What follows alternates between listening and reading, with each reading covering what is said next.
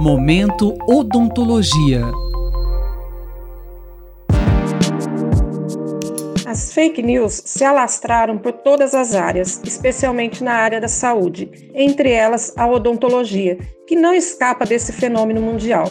Pesquisa realizada na Faculdade de Odontologia da USP, em Bauru, identificou mais de 300 fake news na área de odontologia e conseguiu caracterizar essas informações que surgem em grande parte por interesses financeiro, psicológico e político.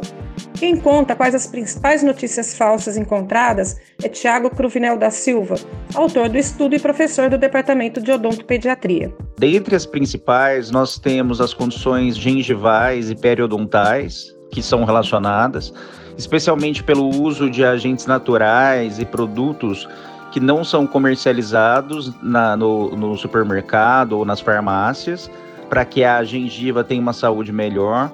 Uh, nós temos muitas informações falsas relacionadas ao flúor. Também nós temos um movimento de antifluoretação, né? esse é um movimento forte como antivacina uh, justamente para que as pessoas não utilizem flúor porque ele é considerado tóxico. E nós também temos um movimento forte relacionado à odontologia biológica.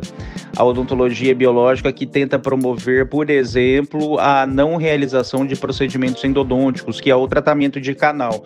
Né? Então, eles acreditam que o tratamento de canal faz com que as pessoas tenham muitos problemas de saúde, como, por exemplo, depressão, ansiedade, uh, e que, na verdade, esse procedimento seria contraindicado, ou seja, que os dentes precisariam ser extraídos e colocado um implante no local. O impacto dessas informações na saúde bucal? O impacto dessas informações na saúde bucal das pessoas é grande. Né? Se nós pararmos para pensar que existem, por exemplo, recomendações para que pessoas que sintam dor de dente não procurem o cirurgião dentista e façam autotratamento com uh, medicamentos naturais, com chás, uh, com cravo.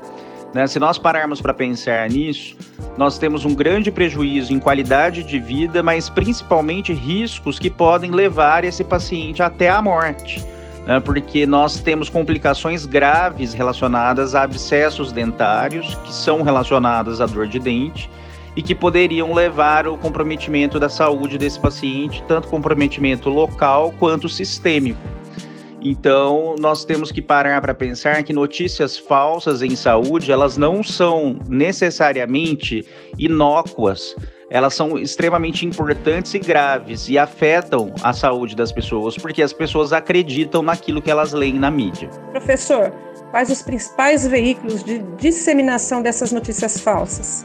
Nós encontramos notícias falsas em todos os âmbitos da internet, como por exemplo websites, blogs, mas também nas mídias sociais. Inclusive, são nas mídias sociais que elas alcançam maior disseminação. A disseminação das notícias falsas em mídia social, ela ocorre principalmente porque as pessoas acreditam que aquela informação seja relevante para as pessoas do seu grupo. Por quê? Porque notícias falsas, elas têm uma característica da inovação da informação. Né? Então, quando você lê uma, uma notícia falsa, você sabe que você nunca entrou em contato com aquele conteúdo e isso desperta um grande interesse no usuário da informação, no consumidor da informação. E aí ele passa a compartilhar isso para que as outras pessoas usufruam do benefício ou do possível benefício daquela informação. Quando as pessoas fazem isso, elas acreditam a informação ao mesmo tempo, ou seja, as outras pessoas que irão entrar em contato com aquela informação, por considerarem que aquele seu amigo, aquele seu seguidor, já fez uso da informação e acreditou naquela informação, a informação tem mais credibilidade. Então, aquela pessoa é, também tem uma maior chance de acreditar naquele conteúdo. Então, a informação passa a ser cada vez mais, entre aspas, verdadeira. Como a informação de qualidade pode contribuir com a saúde bucal? Já a informação correta, de alta qualidade, ela promove saúde bucal. Nós temos que pensar que a maioria das doenças bucais são relacionadas ao comportamento humano. Então, quando nós temos uma informação de boa qualidade, essa informação faz com que as pessoas tenham comportamentos corretos em saúde e você tem um resultado em saúde bucal satisfatório e bom. Eu uso aqui como exemplo a cárie dentária. A cárie dentária é uma doença que depende de, de uma dieta cariogênica, de uma dieta rica em açúcares, e quando você passa a informação de que a pessoa precisa consumir menos açúcares na dieta para que ela tenha menos lesões de cárie dentária, você consegue empoderar as pessoas e fazer com que elas tenham resultados melhores em saúde sem depender necessariamente do dentista. Ah, nós temos que pensar que a informação de qualidade é a base para que as pessoas consigam uma saúde melhor, mais adequada e que sejam empoderadas na sua autonomia do cuidado. Ou seja, elas mesmas se cuidam, elas mesmas conseguem um resultado em saúde, não dependendo necessariamente dos profissionais. Então, por causa disso, uma informação de boa qualidade, ela é extremamente impactante para o acesso a bons resultados em saúde.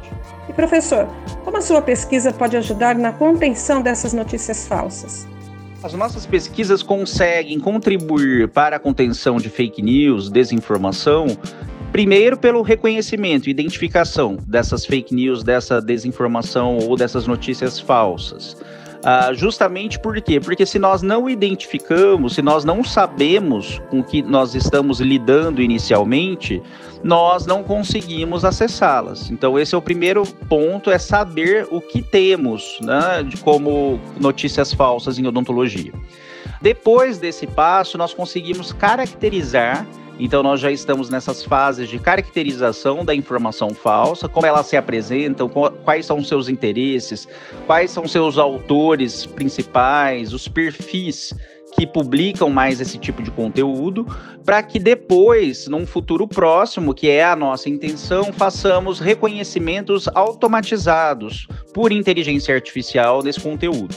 É, então, a, o caminho da nossa pesquisa é justamente no direcionamento para reconhecimento de fake news, desinformação, auxiliando as pessoas a não consumirem aqueles conteúdos ou a terem mais um olhar mais crítico para aquele conteúdo.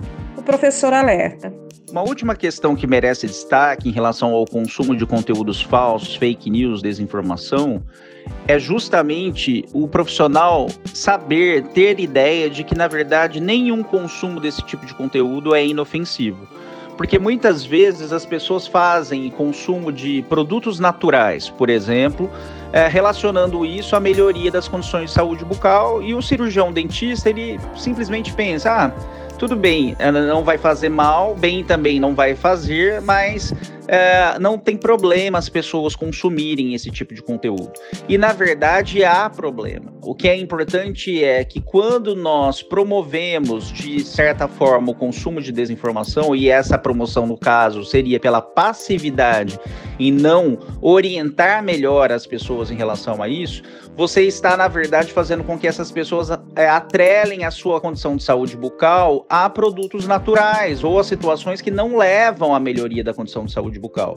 Isso faz com que as pessoas diminuam o seu nível de crítica em relação ao consumo de informação, passam a ter ações atreladas às suas próprias crenças e isso dificulta posteriormente ah, o acesso desse profissional ao paciente quando as condições são mais importantes, são mais sérias. Ah, então, por isso é interessante que todos os profissionais entendam que não existe consumo de informações ou de conteúdos falsos que seja inofensivo. Na verdade, todas as questões relacionadas a esse tipo de situação merecem cuidado, merecem ser vistas com cautela e precisam ser levadas em consideração pelo profissional. Cruvinel lembra que muitas vezes as informações de má qualidade são produzidas pelos próprios profissionais, no caso, o cirurgião dentista. Portanto, a informação em saúde deve estar atrelada ao profissional que oferece o cuidado. Esse profissional também será o responsável pelo aconselhamento informacional do paciente e por mostrar o que é baseado em evidência científica, o que fará com que esse paciente tenha uma visão crítica e selecione melhor os conteúdos, fazendo assim a promoção da sua própria saúde. Acabamos de ouvir mais um episódio do Momento Odontologia, essa semana com o professor Tiago Cruvinel da Silva, da Faculdade de Odontologia da USP em Bauru, que falou sobre fake news em odontologia. Rosimeire Talamone para a Rádio USP. Momento Odontologia.